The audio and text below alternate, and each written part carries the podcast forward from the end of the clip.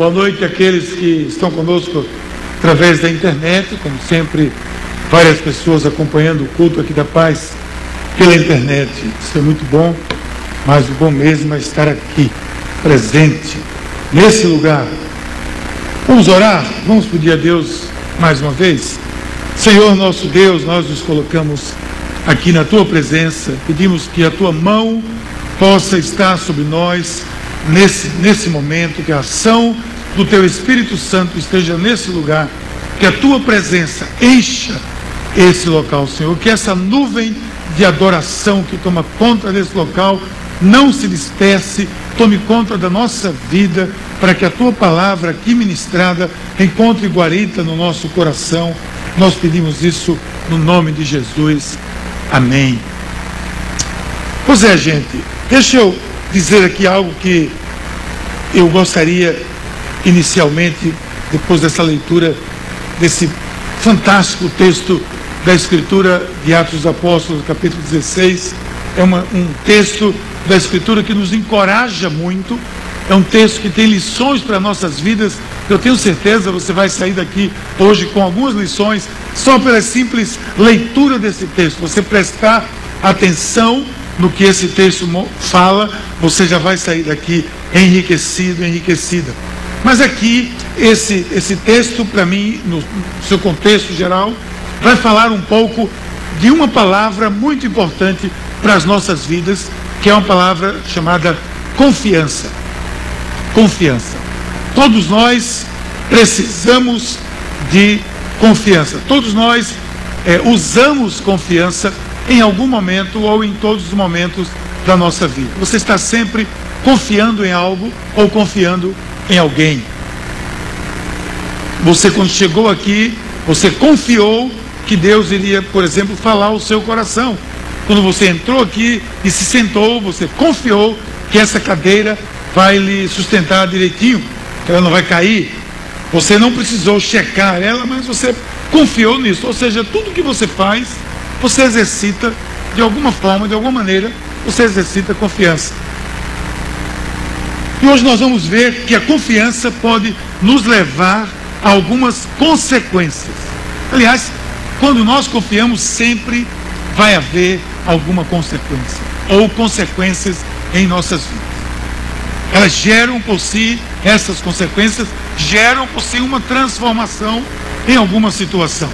Quando eu confio, isso gera uma, uma consequência, essa consequência transforma alguma situação. Quando nós confiamos, nós abrimos uma porta para todas as possibilidades de Deus nas nossas vidas e através das nossas vidas. Então lembre-se disso: confiança é algo absoluto para começar. Confiança não se relativiza. Então, é como honestidade. A pessoa diz: Eu sou quase honesto. Você é o quê? Desonesto. Desculpe, mas não é verdade? Você quando diz eu sou quase honesto, sou 80% honesto. Eu sou desonesto. Quando você diz eu confio 80%, o que é que você faz? Desconfia. Você não confia. Quando você confia, é como aquela criança que você diz assim, pula aqui. E ela pula mesmo. Ela confia.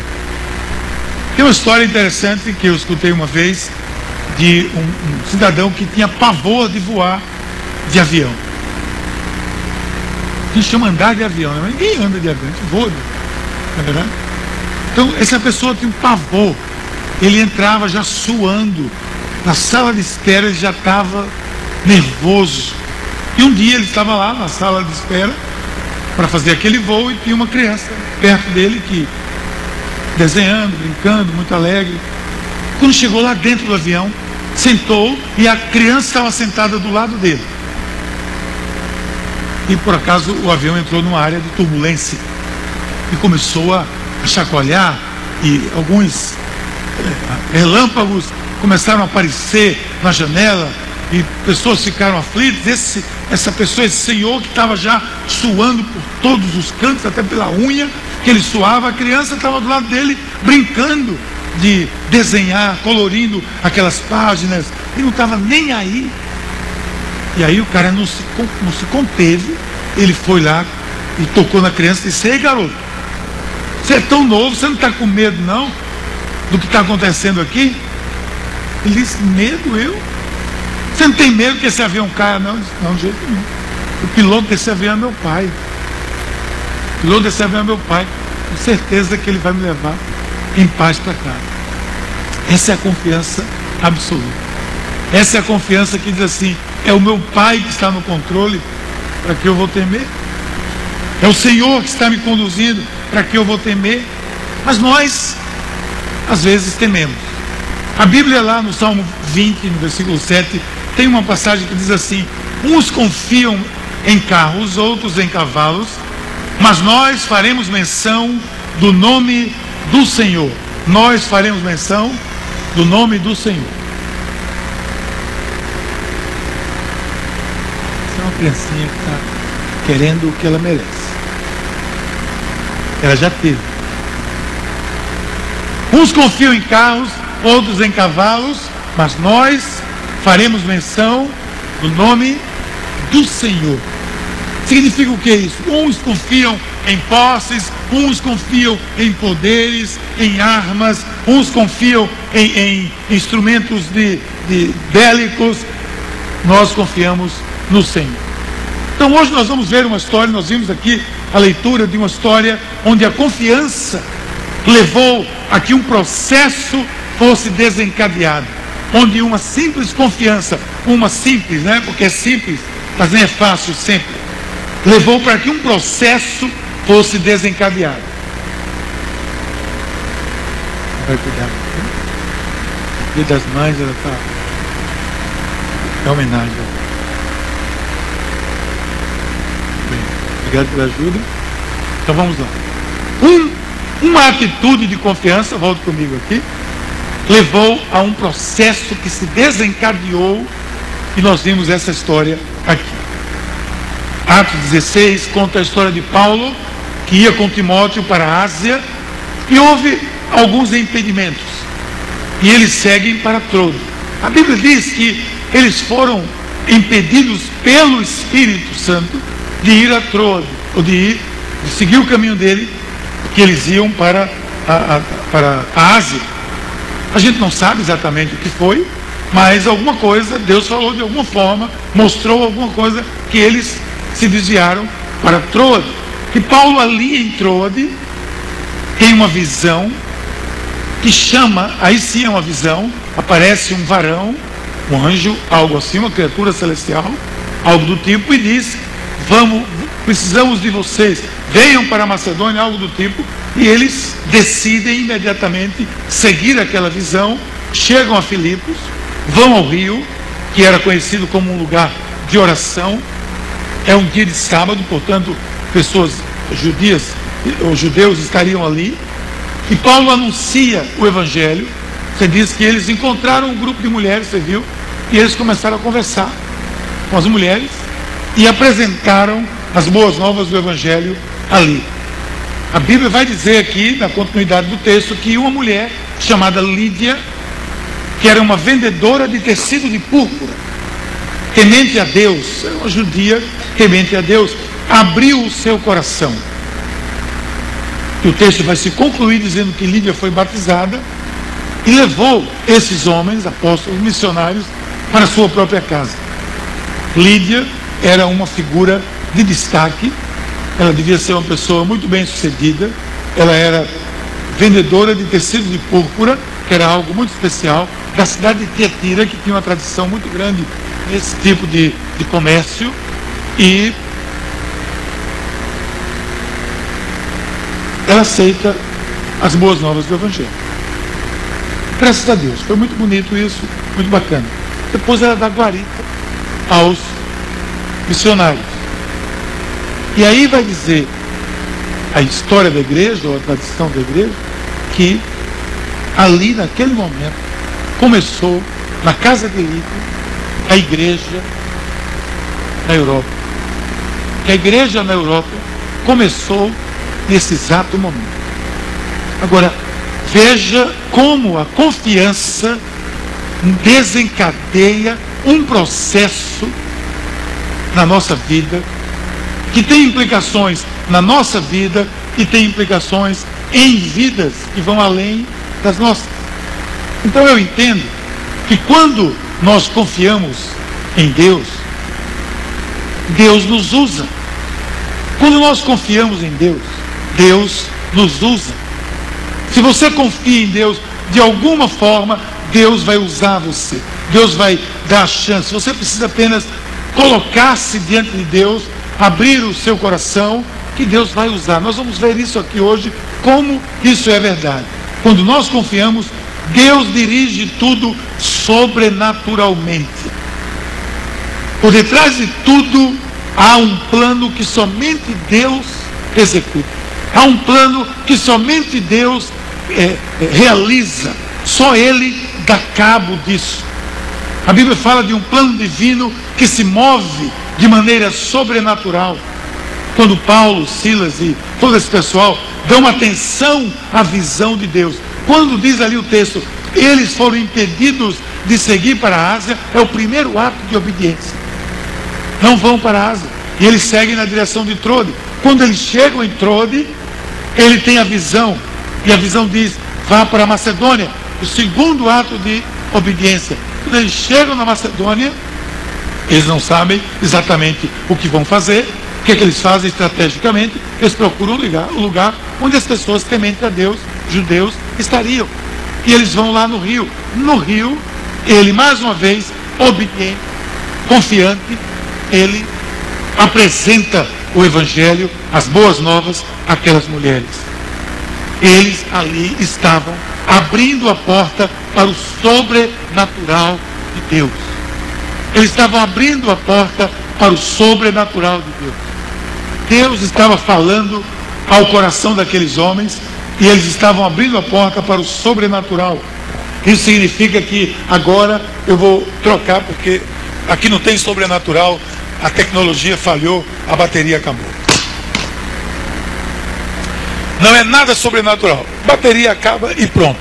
Mas ali naquele momento eles estavam simplesmente obedecendo. Uma atitude de obediência, de confiança, uma atitude de obediência, de confiança, mais uma atitude levou a desencadear isso. Tem que ser com obediência. Quando você confia, você não confia porque você jogou, um, jogou cartas, você não confia porque você jogou dados, você não confia porque você viu alguma coisa acontecer, aparecer de sobrenatural. Você confia porque você escutou de Deus. Você escutou pela palavra. Você, você percebeu, foi convencido por, de alguma maneira, sobrenaturalmente, que Deus falou a você. E aí o que é que você faz? Obedece. Olha o texto. E quando ele teve essa visão, procuraram partir. A segunda parte, logo depois dessa visão, procuramos partir para a Macedônia, concluindo que o Senhor nos chamava para lhes anunciar o Evangelho. Logo depois da visão, eles fizeram o quê? Obedeceram. E confiaram. Confiança e obediência andam entrelaçadas. Foi a confiança na visão dada por Deus que motivou esses homens a partirem. Talvez você possa dizer assim, mas também aí até eu. Com a visão dessa, até eu. Esse cara viu um, um anjo. Ah, se eu visse um anjo, até eu fazia. Até eu obedeço. Será? Será? E se você visse Jesus e não obedecesse?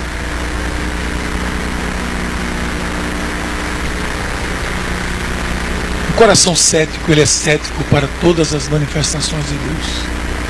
Sejam elas as mais simples, sejam elas as mais profundas. Um coração que é cético, ele é cético para tudo que é sobrenatural. O coração que é cético, ele vai colocar um pé atrás em tudo que é sobrenatural. Vocês conhecem pela Bíblia um homem chamado Tomé. Tomé andou com Jesus. Alguns anos, foi cerca de três anos. Tomé viu tudo que você já leu no Evangelho. Tomé viu com seus olhos. Quando se multiplicou 5 mil pães e peixes para 5 mil pessoas, muito mais de 5 mil. Tomé viu. Quando a viúva de Naim teve seu filho ressuscitado, Tomé viu. Quando aquele jovem foi retirado daquele tanque com a simples palavra: toma tua cama, levanta, toma tua cama e anda, Tomé viu. E vai contando. Tudo mais que você lê no Evangelho, Tomé não leu, Tomé viu. Tomé viu de longe o Senhor ser crucificado. Tomé viu os pregos entrarem nas mãos do Senhor numa cruz semelhante a essa que você está vendo aqui. Mas quando Jesus ressuscitou e se apresentou, o que foi que Tomé fez? Duvidou. Não, mas se eu visse um anjo, eu faria isso. Será? O ceticismo é o maior bloqueador da ação de Deus nesse mundo e em nossas vidas. Um cético atribui tudo às possibilidades humanas, leva tudo para o campo da coincidência. O coração cético duvida em atribuir a Deus qualquer ação sobrenatural em todas as coisas. Mas pelo que eu vejo aqui, Paulo Silas e os seus companheiros não incluíram essa possibilidade. Não incluíram a chance de duvidar, de desconfiar. Eles confiavam, confiaram, seguiram e viviam e viveram em confiança. Foram esses homens que levaram a mensagem a todos os cantos desse planeta. Foi gente que creu, gente que não duvidou do sobrenatural de Deus. Foi gente como o próprio Tomé, que depois disso, depois de crer naquele momento que esteve com Jesus, se eu tocar tuas chagas, tua ferida, eu vou crer. E ele passa ali, a, a, ele toma outra atitude. Esse mesmo Tomé foi quem levou a igreja até a Índia, quem levou o evangelho na Índia. Ele saiu como que é, motivado por aquela experiência e foi parar na Índia, levando o evangelho. Deus age no sobrenatural. Deus age onde nós não agimos. Deus limpa o que nós às vezes mantemos sujo. Deus cura o que nós mantemos enfermo. É sobrenatural a obra de Deus porque vai além das nossas possibilidades. Mas aqueles que confiam nele se tornam o veículo da sua ação nesse mundo. Mas essa palavra, confiança, precisa nos acompanhar. Deus moveu os céus sobrenaturalmente e fez chover por causa da intervenção de um confiante, Elias. Deus abriu o mar vermelho sobrenaturalmente para a passagem de todo aquele povo pela intervenção de um confiante, Moisés. Deus abriu o rio Jordão para a passagem do povo novamente pela ação de um confiante, Josué. Deus quebrou cadeias e libertou Paulo e Silas Deus, por sua intervenção, retirou Jesus daquele túmulo de maneira sobrenatural para a salvação da humanidade e para derrotar a morte. Deus fará sobrenaturalmente o que for necessário para mostrar o seu amor e a sua maravilhosa graça. Mas para isso, eu e você precisamos confiar. Eu gosto da declaração de segundo Samuel, que diz assim: É meu Deus, a minha rocha, nele confiarei, é o meu escudo, é a força da minha salvação, o meu alto retiro, o meu refúgio, o meu salvador, da violência tu me livras. Se você percebeu o que diz o texto que nós vimos, acabamos de ver, eles navegando por Troade, foram para ali, foram para aquela cidade, Samotrácia, essa cidade, sei lá onde é isso depois foi para Neápolis, depois foi parar em Filipe, e todo esse circuito, simplesmente por confiança e obediência. Quando nós não confiamos, nós vamos deter a obra de Deus, nós bloqueamos a estratégia de Deus. Sabe por quê? Gente, é simples isso. Porque a única estratégia que Deus tem de transformar esse mundo está aqui, diante de mim e diante de vocês somos nós. Quando nós não confiamos, nós bloqueamos toda a ação de Deus. Quando nós não confiamos que o Senhor está conosco, que Ele está nos conduzindo, que Ele está nos dirigindo, que Ele está nos orientando, quando nós desconfiamos todo o tempo, nós bloqueamos tudo. Não bloqueia apenas na sua vida, você bloqueia na vida, na obra que Deus quer fazer a partir da sua confiança. Então eu quero dizer uma coisa a você: confie, confie que Deus quer fazer alguma coisa a partir da sua confiança. Foi simplesmente por confiança e obediência que isso aconteceu, que tudo isso aconteceu. Deixa eu dizer algo a você. Deus conta com a minha confiança. Deus conta com a sua confiança. E Ele não está interessado na nossa desconfiança. E assim será na minha vida, na sua vida. E esses exemplos que nós vimos aqui, estamos vendo, são relatos de vida de seres humanos como eu e você. De seres humanos que, que duvidam, de seres humanos que têm dúvida, de seres humanos que se veem em situações como eles se viam. O que vamos fazer agora? Nós estávamos indo para a Ásia, esse era o plano. Essa era a segunda viagem missionária. Então eu estou aqui planejando tudo, está tudo é, esquematizado. E agora vem essa mensagem, o Senhor está impedindo a gente. Você acha que eles não duvidaram em algum momento também, conversando um com o outro? Mais uma vez, eu digo, a gente lê a Bíblia como um, um livro plano, mas entra nessa história, entra lá, vê Paulo conversando com Silas e Lucas, o médico amado. O que, é que a gente faz? Esse impedimento, é isso mesmo? Vamos tomar essa decisão? Em algum momento eles devem ter ficado buscando orientação, mas eles, em algum momento também, eles confiaram.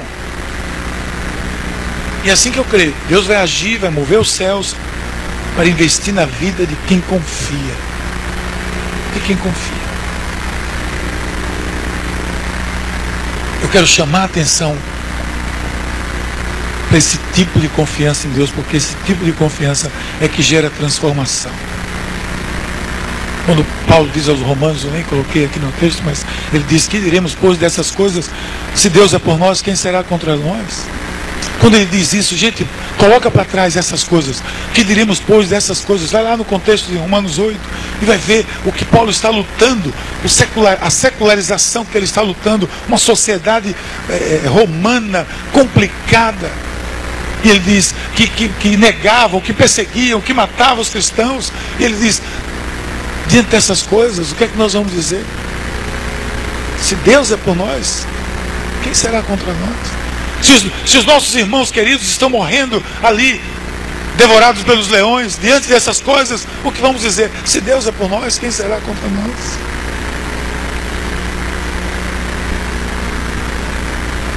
Veja as consequências de uma possível ausência de confiança, de des, que a gente chama de desconfiança. Se eles desconfiassem, eles não teriam ido a Trode, se eles desconfiassem, eles não teriam ido para Macedônia. Se eles desconfiassem, eles não teriam ido para encontrado Lídia. Se eles não confiassem, se eles desconfiassem, Lídia não tinha conhecido a Cristo e a igreja Europa não tinha, na Europa não teria sido fundada naquele exato dia. Quando ela disse: "Venham todos para minha casa. Venham todos sentar no meu sofá novo." Gostou do sofá novo, está lembrado? Venham todos para minha casa. Quando você abre a sua casa, quando uma célula, amanhã, durante essa semana, você estiver recebendo pessoas na sua casa, sinta-se uma Lídia. Você confiou em Deus que a sua casa seria um veículo de graça, de bênção na vida das pessoas.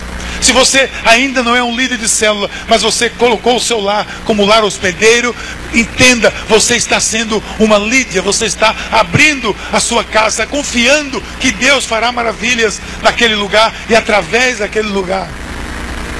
E quem disse amém, abra a sua casa, viu? Em nome de Jesus. Quem não disse, diga.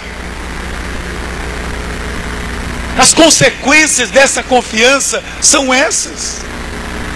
Então, nossa confiança em Deus não tem implicações apenas nas nossas vidas, porque nós somos agentes de transformação. Texto bíblico lá em Paulo também aos Romanos, nesse mesmo capítulo 8, ele vai dizer: Sabemos que todas as coisas concorrem para o bem daqueles que amam a Deus, daqueles que são chamados para o seu propósito. Deus já está agindo na sua vida, está presente em cada circunstância. Sua presença aqui é parte do plano de Deus. Se você está nos visitando hoje, bem-vindo. Você recebeu um livreto que diz: Por que você está aqui? Você está aqui, não acredite em coincidências, não creia no acaso. Troque o seu vocabulário por providência, por ação divina, pela mão de Deus. E assim, Lídia era mulher de oração, veja no versículo 13, ela era mulher de oração, estava numa reunião de oração, Deus moveu os céus e levou os missionários até ela. Você crê que ele pode mover situações e fazer acontecer o seu propósito? Claro que ele pode, mas ele precisa desse instrumento chamado cristãos, seres humanos. Cristãos, pessoas que confiam, pessoas que creem. Você crê que ele pode mover situações e fazer acontecer o seu propósito? Creia, porque ainda eu, eu digo, quando eu confio, há consequências. Eu quero entrar mais nisso. Quando eu confio, há consequências. Já, já vimos aqui mais consequências. Vamos ver mais. Eu creio firmemente nas consequências da nossa confiança ou não em Deus. Vamos trazer para um, uma questão muito prática. Nós estamos aqui hoje, 18 anos depois que nós chegamos nesse lugar pela primeira vez, com um grupo de 25 pessoas, 30 pessoas, para ver essa a terra. Fomos enviados aqui para ver a terra, para iniciar uma igreja nesse local. E aqui nós confiamos. Nós tínhamos que confiar. A palavra foi dada, foi absorvida e nós dissemos: vamos adiante. Por que aquele pequeno grupo confiou? Primeiro em Deus, depois em seguir a esse pastor há 20 anos atrás que estava aqui. Você está aqui hoje. E tinha muito mais gente aqui no culto das 17 horas. E tinha muito mais gente no culto da manhã. E tem muito mais gente na célula. E tem muito mais gente conhecendo a Cristo aqui nessa região. Porque um pequeno grupo confiou. Quando eu confio, há consequências. Mas eu tenho que estar com o coração aberto. Coração aberto. Lídia pode ser o nosso grande exemplo mesmo. O exemplo de alguém que foi transformada pelo poder do Evangelho. Foi veículo de Deus para a humanidade.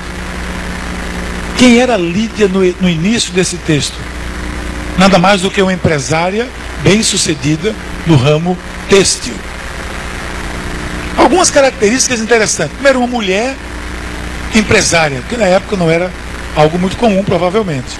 Ela vinha da cidade de Tiatira, se você for ver lá quem era Tiatira, uma, sete, uma das sete igrejas que o Senhor é, fala em Apocalipse 2. E qual era o pecado de Tiatira? A perversidade, a imoralidade. Era uma cidade difícil, Lídia vinha dessa cidade. Eu imagino que essa mulher era uma mulher de fé, porque vivia já num contexto muito complicado. Essa era a Lídia do início do texto. Uma judia, temente a Deus, empresária, Lídia vinha dessa cidade, Lídia era temente, e Paulo anuncia a ela o Evangelho. Ela crê.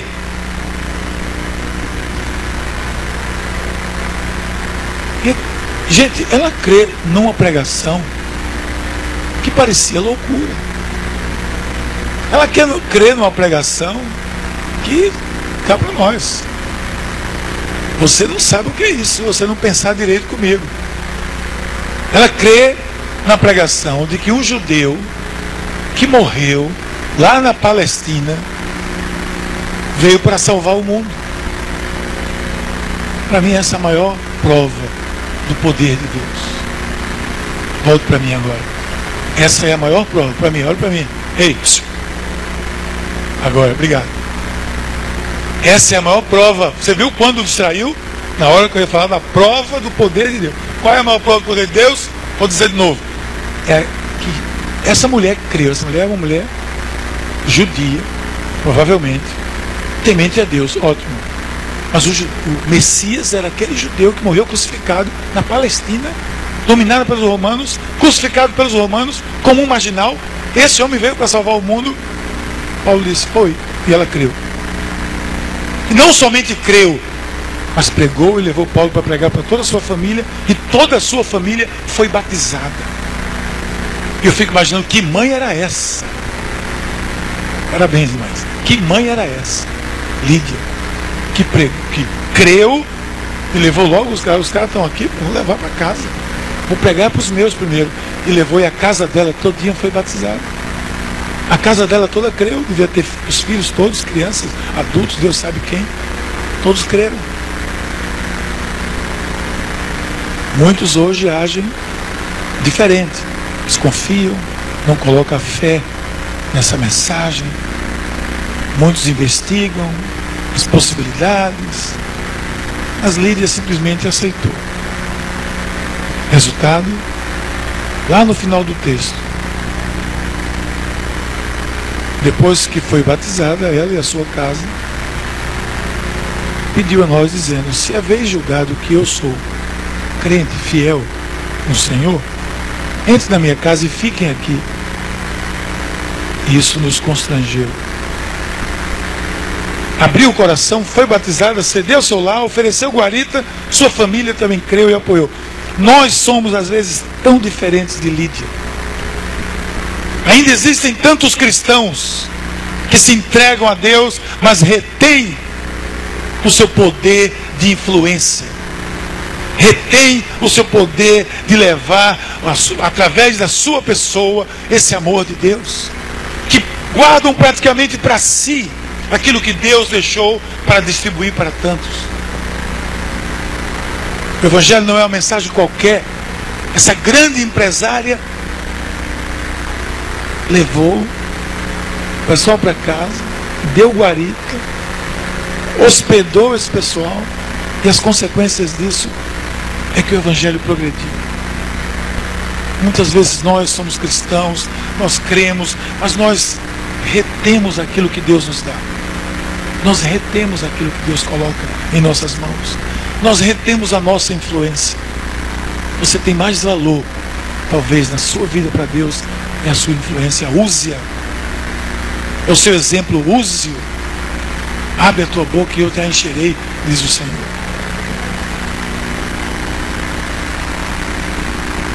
E aí eu vou caminhando para o fim para dizer, Deus nos mostrou que a confiança na mensagem do Evangelho pode transformar todas as situações. Essa é a confiança que leva à transformação. Porque quando eu confio, Deus é glorificado. Não, nada a ver conosco, nada a ver com você. Você só precisa confiar. Você é apenas um duto, você é apenas um, um canal, você é apenas um fio, um instrumento, porque quem é glorificado é o Senhor. E quando você confia, Deus é glorificado. Quando eu confio, Deus é glorificado. Nada que nós façamos, na realidade, é diferente disso. Sempre vivemos para a glória total do nome de Jesus Cristo. Tudo que você faz, tudo que eu faço, tudo que nós fazemos, meus queridos irmãos e irmãs, deve ser para a honra e glória do Senhor. Você tem um negócio, glorifique a Deus com o seu negócio. Um empresário, glorifique a Deus com o seu negócio. Porque chama-se mandato cultural. Você é usado por Deus para glorificar o seu nome. Aí a sequência do texto é que vai nos conduzir ainda ao terceiro estágio, que é a glorificação do Senhor. Que Paulo volta, ele está hospedado na casa de Lídia, a família foi batizada, a célula foi estabelecida, a primeira célula da Europa foi essa. E aí ele está ali, o que, é que ele vai fazer? Novamente vai proclamar a palavra, levar o evangelho, levar o amor de Deus, que era o propósito dele. E o texto vai dizer que ele foi, quando ele estava na rua, vieram pessoas, uma delas era uma adivinhadora, espírito demoníaco, e ele repele, e aí gera uma confusão, e eles terminam presos. Paulo e Silas terminam presos, porque estão pregando o Evangelho. O que acontece? Uma vez presos, eles estão à meia-noite. Olha o que o texto diz, olha que coisa interessante. Meia-noite. Perto da meia-noite, Paulo e Silas oravam e cantavam hinos a Deus. E os outros presos os escutavam. O texto vai dizendo: E de repente sobreveio um tão grande terremoto, que os alicerces do cárcere se moveram e logo se abriram todas as portas e foram soltas as prisões de todos. As prisões estavam presas no chão, nas paredes, as algemas, aquelas correntes. Quebrou tudo. E eles ficaram livres. Todos os presos queriam fazer o quê? Fugir. E o carcereiro, o que é que ele faz? Pega, vai atrás de uma arma, de uma faca, alguma coisa para se matar. Porque ele ia ser morto mesmo. Todo mundo fugiu. E Paulo e Silas dizem, dizem assim: calma, não faça isso, nós estamos aqui. E começa aquela conversa ao ponto de, no final de tudo, o carcereiro dizer: O que é que eu preciso fazer para ser salvo? E Paulo diz: O clássico trecho citado na Bíblia por tantas pessoas: crê no Senhor Jesus Cristo, tu e a tua casa, e você será salvo. E ele crê. O que aconteceu? Mais uma vez, a confiança teve uma consequência. Esses irmãos estavam numa vigília, os dois. É um bom lugar, né? Fazer uma vigília. Na prisão, tem o que fazer. Preso. Vamos louvar o Senhor. Começa a louvar, louvar. Deus é glorificado. O carcereiro e a sua família também, a exemplo de Lídia, são batizados. Conhecem o amor de Deus. Então entenda a confiança sempre trará consequências e que elas sejam sempre para glorificar o nome do Senhor. Coloque a sua vida, ou na sua vida, o firme propósito de desenvolver uma confiança em Deus que possa você experimentar coisas como esta e quem sabe maiores que essa. Receba mesmo. Vai receber mesmo, porque é a palavra que está dizendo, sou eu não. E eu vi a consequência. Aí. Confiou, aconteceu. Confiou, aconteceu. Confiou, carcereiro. Confiou o mundo. Porque esses homens levaram o evangelho para o mundo. Dê, uma, dê um voto de confiança no Deus que você ama.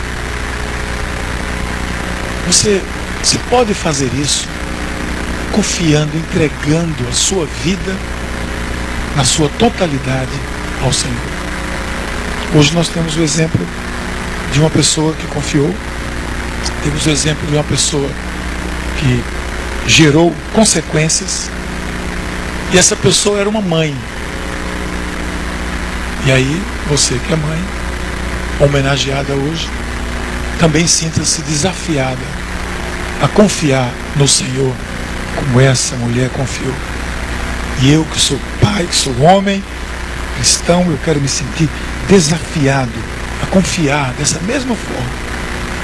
O que eu sei não nem sempre é fácil, mas eu sei sempre é possível. Vamos orar? Pai querido, muito obrigado, Senhor, pela tua palavra que nos mostra o caminho. E obrigado pela maneira que tu nos mostra a tua palavra, nos direcionando a desenvolvermos tal confiança em ti. Para que as nossas atitudes, os nossos gestos e a nossa confiança gere consequências, transformações, não apenas em nossas vidas, mas em através das nossas vidas. Em nome de Jesus. Amém.